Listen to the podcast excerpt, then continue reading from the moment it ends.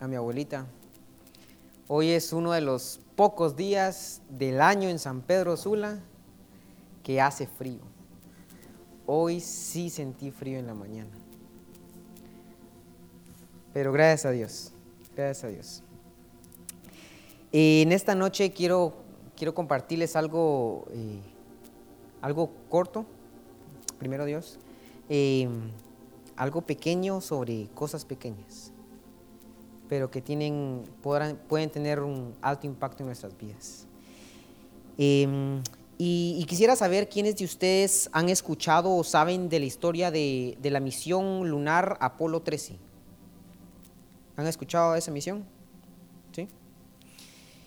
Pues esa es la misión fallida de todas las misiones Apolo. La primera, obviamente, la famosa, Apolo 11, que fue la primera que llegó a la Luna. Eh, todos conocemos Apolo 11 y a Neil Armstrong y el primer paso en la Luna y todo eso. Em, después de Apolo 11, todas las misiones fueron exitosas, excepto la 13. Todas, todas, eh, la 12 le cayó un rayo y todo, pero todo salió como planeado. Pero en la 13 sucedió un accidente. Y después del accidente, meses después, los ingenieros de la NASA, y obviamente como investigando qué fue lo que sucedió, qué hicimos mal, qué no tenemos que volver a hacer, encontraron cuál, era la, cuál fue la secuencia de errores, reprodujeron exactamente la misma secuencia y obtuvieron los mismos resultados. Y es así como llegaron a la conclusión, esto fue lo que sucedió. Y les voy a leer más o menos qué fue lo que sucedió. Y síganme un poquito acá. En esta, eh, Apolo 13 se lanzó en 1970. Apolo 11 se, lanzó, si recuerdan, en el 69. Apolo 13 hasta abril de 1970. En octubre del 68, un tanque de oxígeno sufrió una caída aparentemente insignificante de unas 2 pulgadas. ¿Qué serán unas 2 pulgadas? Así, algo así. En la planta en la que la estaban haciendo en la fábrica, la botaron eh, una pequeña caída y lo recogieron, no vieron que tuviera ningún daño físico que se viera eh, y nadie pensó que realmente fuera relevante. Pero probablemente ese, ese pequeño golpe aflojó el tubo de llenado de oxígeno líquido eh, para llenarlo, ¿verdad? En marzo de 1970, tres semanas antes del vuelo, Apolo 13 pasó por una prueba de la cuenta regresiva en donde se probaban todos los sistemas de la nave. Eh, en ese, en el famoso, en el de 10, 9, pues ellos empezaban a contar horas antes, eh, cuando cerraban aquí, cuando subían tal switch, cuando metían los, eh, los combustibles acá, cuando metían no sé qué, abrían otra válvula, toda esa secuencia que duraba horas, no solo el famoso 10, 9, 8 que uno escucha, horas de horas. uno de estos pasos involucraba cargar todo el oxígeno al tanque. Eh, obviamente el oxígeno es un gas eh, y para tenerlo en forma líquida se debe llevar a temperaturas eh, muy, muy, muy frías. El oxígeno más o menos se transforma en líquido a menos 183 grados Celsius. O sea, es bien, bien frío. cuando la prueba terminó, el tanque todavía estaba lleno al 92% de su capacidad y tenían dificultad para drenarlo correctamente probablemente debido al tubo de llenado que estaba flojo. Debido a que el problema en el tubo de llenado no iba a interferir en el vuelo, porque ellos sabían que había un problema con ese tubo de llenado porque no podían vaciarlo. Pero debido a que ese tubo no iba a ser relevante y no iba a interferir en el vuelo, el mal funcionamiento, o sea, no funcionaba bien, no se creyó relevante para la seguridad del vuelo. Después de tres intentos fallidos para drenar el tanque, se decidió vaciarlo hirviendo el oxígeno, usando un calentador y ventilador interno en el tanque. Obviamente cuando uno piensa en hervir, uno piensa en el agua que está hirviendo, pero para hervir el oxígeno lo necesitan llevar a más de menos 183 grados y lo están hirviendo. O sea, los calentadores no era aquella cosa, no era un horno, no era un horno. Este procedimiento se consideró la mejor opción ya que reproduciría la manera en que el sistema funcionaría durante el vuelo calentarían el oxígeno líquido, elevarían su presión, lo convertirían en gas y luego lo sacarían por las válvulas y las tuberías. Y así que prendieron el calentador. Un técnico que estaba trabajando el turno de noche se le dio el trabajo de vigilar el medidor de la temperatura en el tanque y asegurarse que no sobrepasara los 29 grados Celsius, que era la temperatura em, de seguridad máxima permitida. Pero ya 29 grados ya era bastante para lo que, pero es temperatura normal, 29 grados.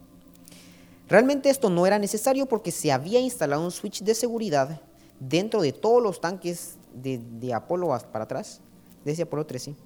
Este switch apagaría los calentadores si la temperatura se elevara sobre el límite de temperatura, los 29 grados. Pero para asegurarse que nada saliera mal, pusieron a un técnico esa noche. Después de algún tiempo, el técnico notó que la temperatura había subido hasta los 29 grados. Pero todo lo que se le había dicho era que solamente si la temperatura subía sobre 29 grados, que entonces tendría un problema y, y había que reportarlo. Así que dejó que los calentadores siguieran prendidos aproximadamente 8 horas para que se consumiera esa cantidad de, oxígeno. Le, contaba a mi abuelo que eh, cada uno eh, tenían cinco cohetes, cada, cada, el cohete entero tenía cinco, digamos, eh, motores o propulsores, ¿sí? podemos decirlo así. cada uno de ellos usaba una tonelada de queroseno por segundo. Podrán imaginarse las cantidades de oxígeno también, o sea, todo es en cantidades grandísimas. Por eso duró ocho horas en que se consumiera todo. Nadie le había dicho al técnico que el límite del medidor era 29 grados. O sea que hasta ahí podía medir el medidor. Nunca iba a pasar de 29. Si la temperatura en el tanque subía a 50 grados, el medidor iba a decir 29. El técnico no tenía forma de ver que la temperatura dentro del tanque estaba subiendo hasta un máximo de aproximadamente 540 grados Celsius. Era un horno ahí adentro, Obviamente no estaba diseñado para aguantar esa temperatura, estaba diseñado para aguantar menos ciento tantos de, grados. Y llegó a ese, acuérdense que tenía un switch, llegó a esa temperatura porque el switch de seguridad había fallado.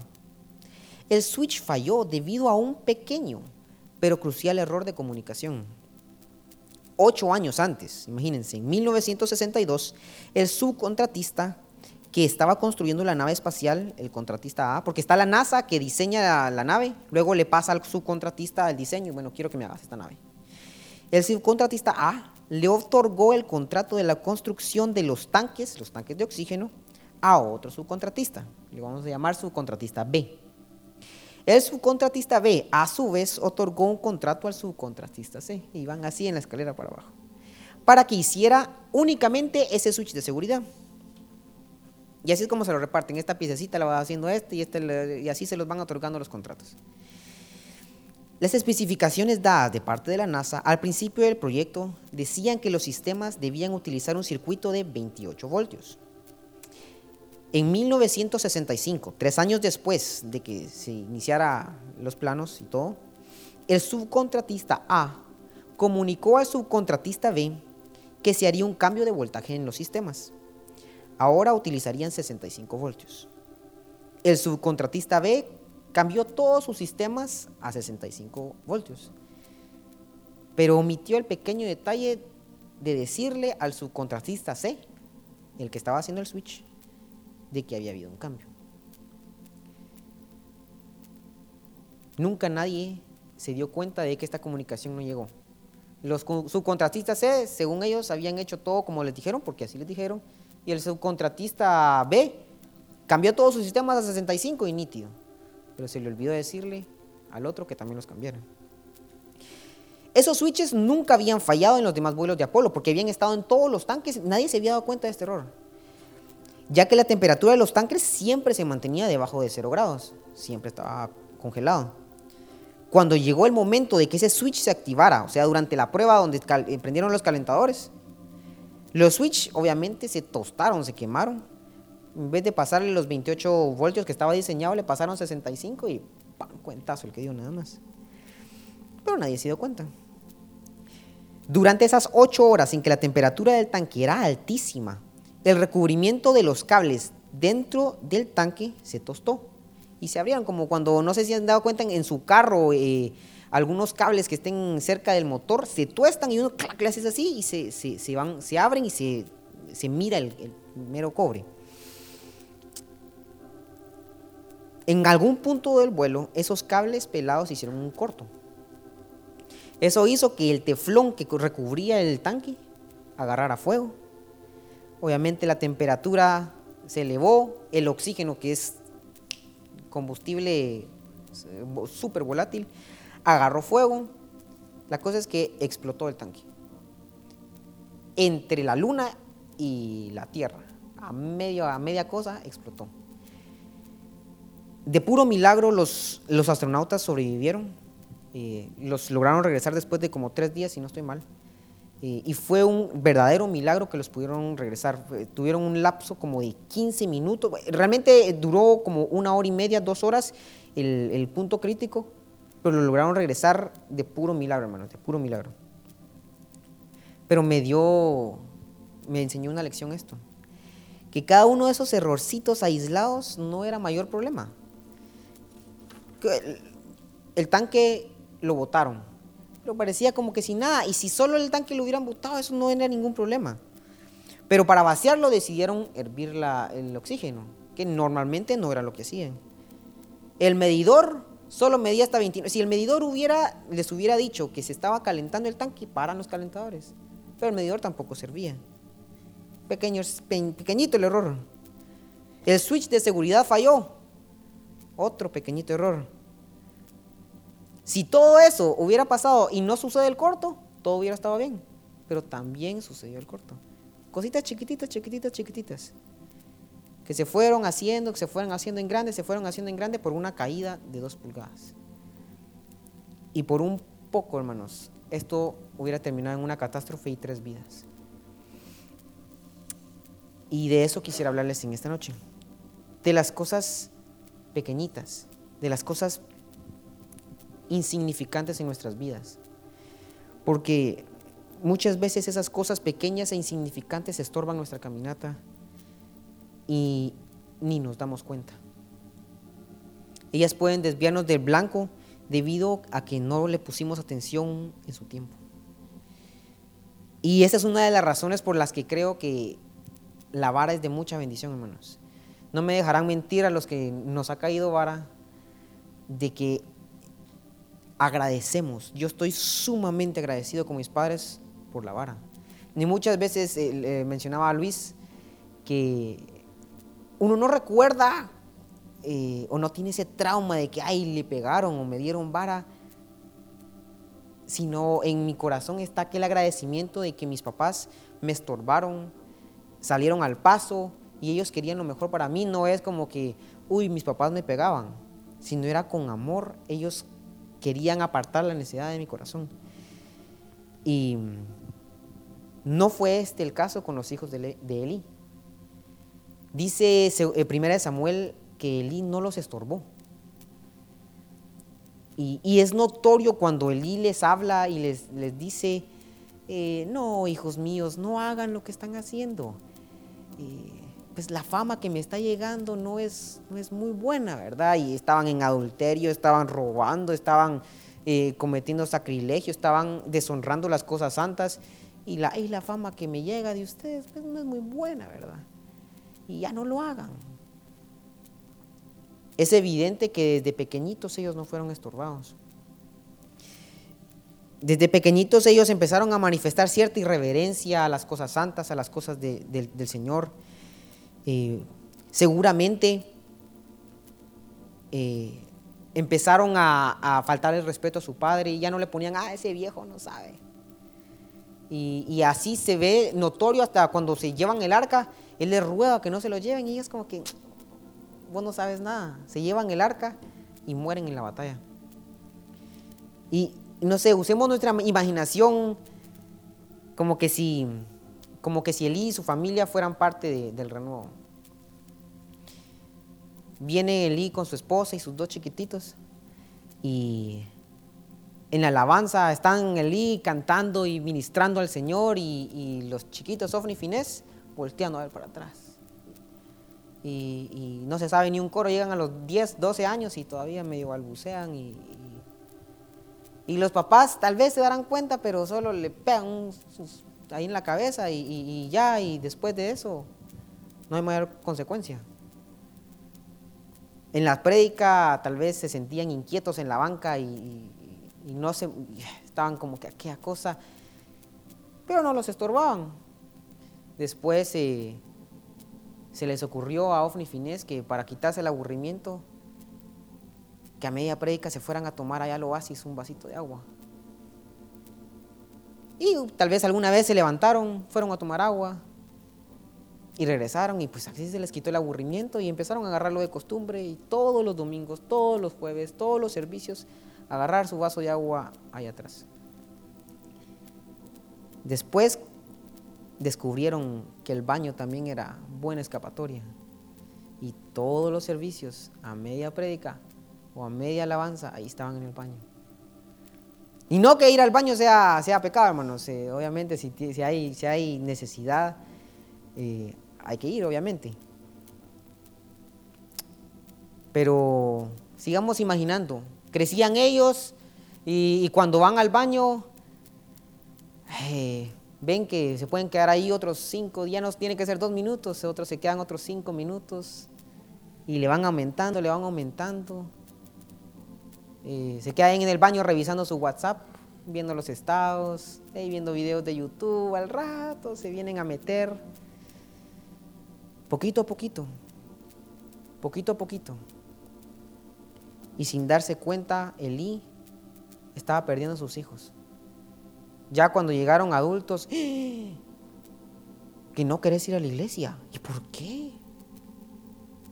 Pero no fue de la noche a la mañana que sucedió eso eso venía y venía y venía y venía porque nunca se les estorbó.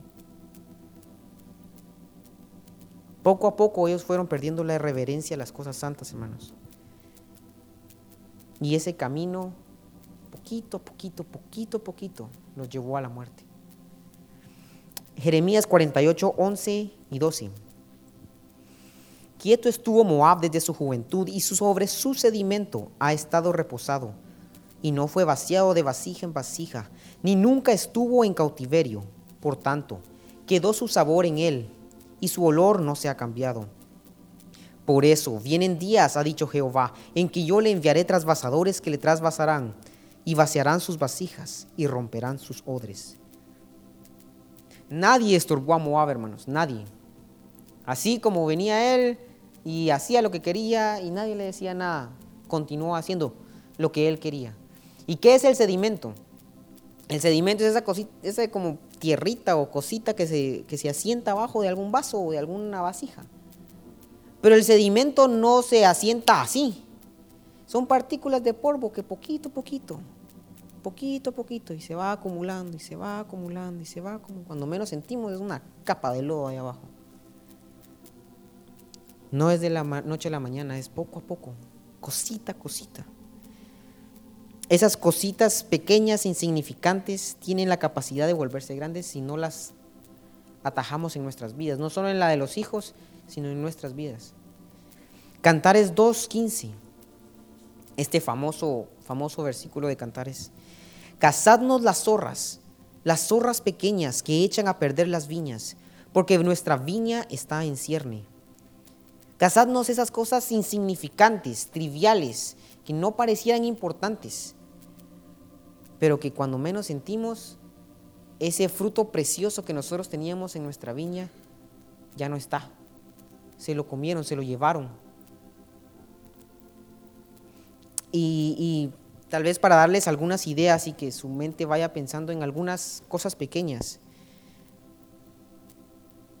que no necesariamente tienen que ser pecados, no, no eso, sino cosas que pueden poco a poco estorbarnos el tiempo en que pasamos en nuestros celulares.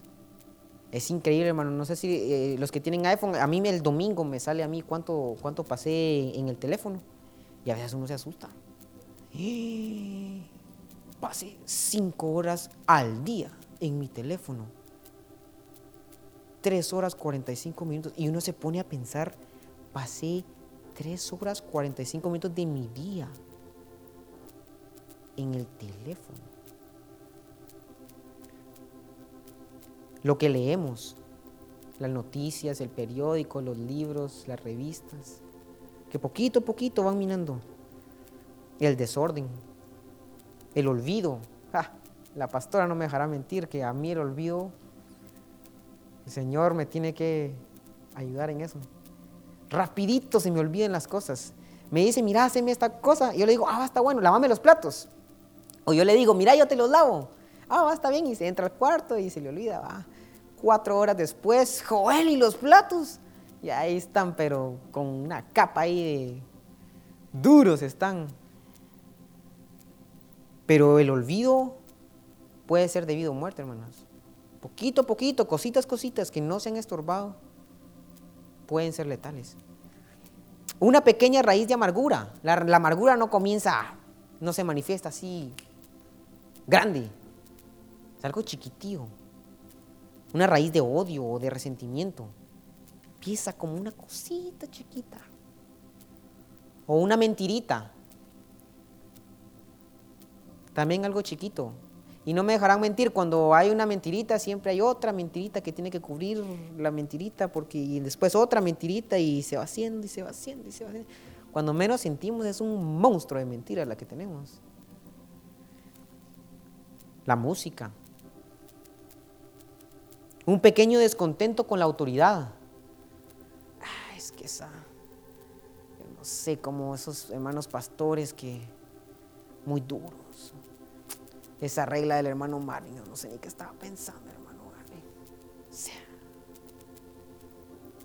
tan estricto, tan nada que ver. Una cosita pequeña empezar a darle más importancia a las cosas seculares que a la iglesia. Vamos a, apurémonos, vamos a ver el clásico, porque, pero a la iglesia todos venimos tarde. Cositas pequeñas, hermanos. En Copán, hace poquito, hace unos meses, eh, hay un árbol cerca de, cerca de la entrada de la iglesia. Y es algo alto el árbol, unas, unos tres pisos de alto tal vez, tres pisos y medio de alto, es algo alto. Creo que es de mango el palo.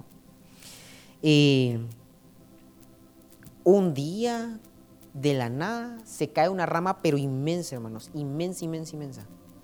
Le cayó al techo, eh, abrió buena parte del techo si usualmente parquean los carros abajo, si el carro está abajo, le desarma todos los vidrios, hermano. Era grandísima la rama. Tuvieron que llegar los bomberos porque la rama no terminó de caerse bien. Tuvieron que llegar los bomberos y quitar la rama de lo grande que era, eh, porque no la lograban mover de, lo grande. Y cuando fueron a ver, pues, pero es que todo parecía estar sano, el árbol no tenía nada de malo. Cuando fueron a ver a la raíz donde, donde se injertaba en el, en el mero árbol, en, en el mero tronco, se dieron cuenta que hace muchos años habían amarrado una cabulla alrededor del árbol, alrededor de esa rama. Y debido a esa cabulla, había crecido la rama, pero y no, no se miraba la cabulla, sino como que el mismo árbol lo había cubierto. Pero solo por ese, ese, ese agujerito donde, donde había agarrado la cabulla, solo eso estaba agarrado al árbol y no aguantó obviamente el peso, llegó al punto en el que se quebró porque era demasiado y todo porque esa cabulla se había quedado ahí desde hace uf, añales. Poquito, poquito, poquito, fue una cosa tan insignificante, pero algo que no se trató en ese entonces hizo que toda esa rama se cayera. Grandísima, hermanos. Y el enemigo tiene esa, esa destreza de engañarnos y hacernos pensar de que todo está bien, de hacernos insensibles, de, de esto no es, no importa, no es tan, no es, no es, no, o sea, es trivial, es insignificante, no, no tiene mayor, no es aquella cosa, no es un pecado como asesinato y todos, uy, qué espanto, qué horrible. No es una herejía espantosa, horrible, que, uy, no, este hermano, sáquenlo de la iglesia. Es una cosita chiquita que se va haciendo grande, más grande. No sé si algunos de ustedes han escuchado esa analogía eh, que hacen a veces de, las ranas y el agua hirviendo. se dice que, que una rana, si la meten en agua hirviendo, la rana salta, porque siente lo hirviendo de esa agua. Pero si meten a la rana en una olla con agua fría o agua al tiempo, pues la rana feliz ahí en el agua. Si le van poniendo gradualmente un poquito de fuego, imperceptible a la rana, pero poquito a poquito se va incrementando la temperatura del agua, la rana sigue como que sin nada, qué rico, está rica esta agua. Cuando menos siente, caldo de rana. Muere la rana, no lo siente y ella feliz, no lo siente. Cambios graduales, chiquitos. Y, como les digo, nos volvemos insensibles. Llega ese momento en el que esa cosita pequeñita se manifiesta y decimos, eh, pero si es que yo no soy así. Yo no soy así. Eh, yo me considero una, una persona que no me gusta el conflicto, no me gusta pelear. Pero sucedió algo hace unos meses, eh, hace unos dos años tal vez, en el que tuve una discusión con alguien y me asusté, hermanos. Yo dije, sí, qué feo está joven. Yo no, no me creía capaz de, de discutir de esa forma. Y fue algo chiquito que fue creciendo y lo dejé crecer y lo dejé crecer. Y en ese momento, ¡boom! Y la única manera, hermanos, de quitarnos esa insensibilidad, de quitarnos esa, esa tibieza eh, y hacernos conscientes de nuestra circunstancia, es en la presencia de Dios. No nos vamos a dar cuenta por nosotros mismos. Solo ahí el Señor nos va a tocar y vamos a ser corregidos. Porque es mejor ser corregidos y estorbados ahorita que tener el problemón después. Es mejor ser quebrantado sobre la roca que ser desmenuzado por ella. Eh, cuando pienso en algo quebrantado sobre la roca, pienso, piensen en una vasija que cae sobre una piedra. Obviamente se quiebra en varios pedazos. Pero si, pero si agarráramos todos los pedazos, pues podríamos medio reconstruir la vasija. Eso se me hace como quebrantado sobre la vasija, sobre la piedra. Pero desmenuzado. A mí desmenuzado se me hace como hecho añicos, hecho polvo. Ahí es irreconocible la vasija después de que la piedra cae sobre ella. Como el pueblo de Israel, todos tenemos miedo de subir al monte, hermanos, porque sabemos que íbamos a morir. Moisés sabía que si subía al monte iba a morir, estaba espantado y temblando. Pero era la única forma en la que su carne, el Moisés, iba a morir. No iba a estorbarse y no iba a dejar crecer esas cosas en él. Porque de una forma u otra, hermanos, vamos a morir. O morimos en el monte o morimos en el desierto. No elegimos cuándo, solo elegimos dónde, hermanos. O en el monte o en el desierto. O dejamos que el Señor trate con nuestras cositas triviales, pequeñas, en el monte, o dejamos que ellas crezcan y crezcan y crezcan y nos maten ellas en el desierto. Hay tantas cosas que el Señor todavía tiene que tratar en nosotros, hermanos. Muchísimas cosas. Estamos lejos de ser perfectos. Pero que el Señor en esta noche traiga esa cosita pequeña que sabemos que está, busquemos en nuestro corazón. Esa cosita pequeña, que no se haga más grande. Señor, trata con ella ahorita. Ahorita, que no se haga más grande, que no siga creciendo esto. Quita esta raíz de amargura, quita esta falta de perdón, quita este amor por esta cosa. Ayúdame a eliminar esta relación.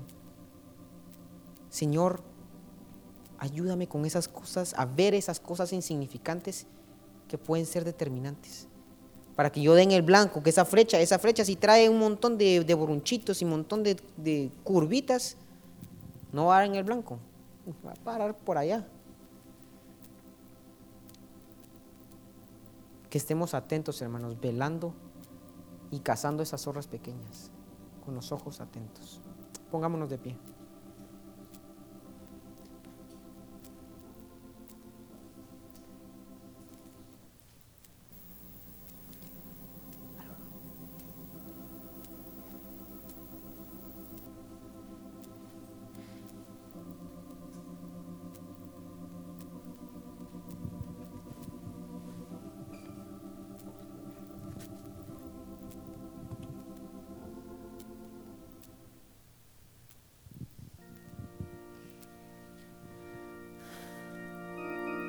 Señor, te suplicamos que en esta noche tú abras nuestros ojos para ver, Señor, aquellas cosas pequeñas, aquellas cosas insignificantes que están estorbando, Señor, para que nosotros sigamos caminando, Señor. Señor, abre nuestros ojos, Señor, y quita de nosotros, Señor, estas cosas. Por favor, te lo suplicamos, trata con nosotros, Señor. Señor, danos la gracia para subir al monte y morir a lo que somos. Morir a nuestra carne, Señor, y no quedar postrados en el desierto. Te lo suplicamos, Señor. Haz la obra, Señor. Haz la obra, Señor. Haz la obra, Señor. Elevanos a la grandeza de Dios,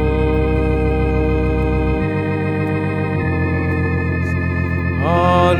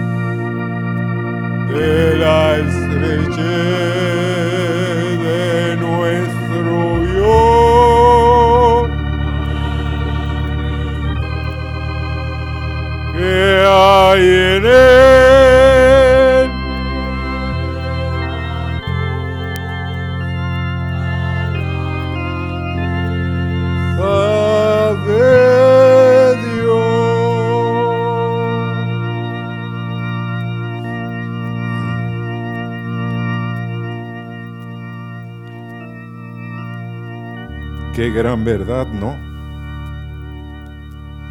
Las pequeñas cosas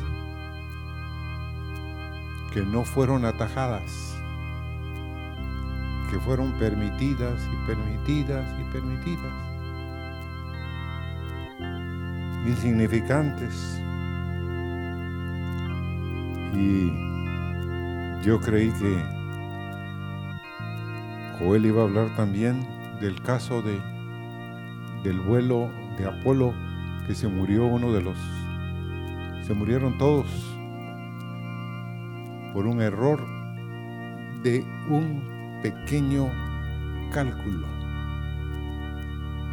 cuando venían de regreso. ¿Se acuerdan de ese otro incidente que murieron todos los explotó la nave, se, eh, se quemó la nave porque hay un ángulo tan pequeño en el cual la punta del cohete tiene que entrar. Y parece ser que entró un poquito desviado y atrás tenía el cohete una especie de que cuando se había levantado, ciertas tomas decían de que tenía un problema también la nave. Pudieron haber los dejado allá arriba y mandar otra nave y traerlos de regreso, pero no lo hicieron. Consideraron que era insignificante, que no valía la pena. Y ahí murió, murieron todos los tripulantes y algo que me impresionó y me impresiona a mí es la vida de los hijos de Elí. Yo le dije, Señor, ¿por qué no mencionaste a la esposa de Elí? Yo hubiera querido conocer cómo se llamaba la esposa.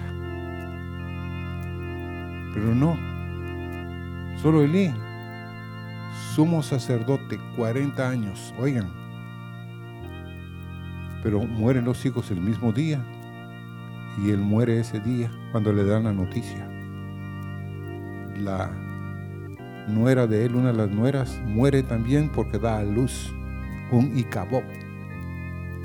Entonces todo eso, hermanos, de unas pequeñas insignificancias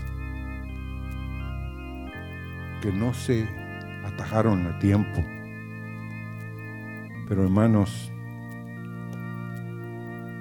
mí me venía que un hermano me dijo una vez, mejor es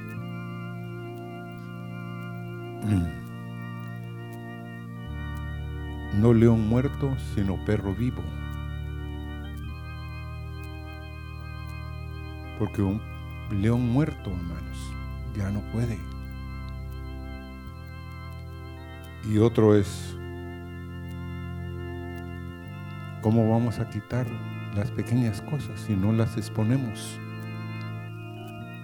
Si yo tengo problema en esta área, ¿qué voy a hacer? Voy a seguir diciendo, no, no, ahí va a pasar. No, hay que presentársela a Dios. Hay que decirle, Señor, haz algo. Quítalo. Señor, cuando empiece a aparecer, quítamelo. Pero humillarnos, hermanos, para que el Señor nos ayude. Amén. Y esta noche queremos orar por Sarita, la hija del hermano Edgardo Díaz. Esa niña, hermanos,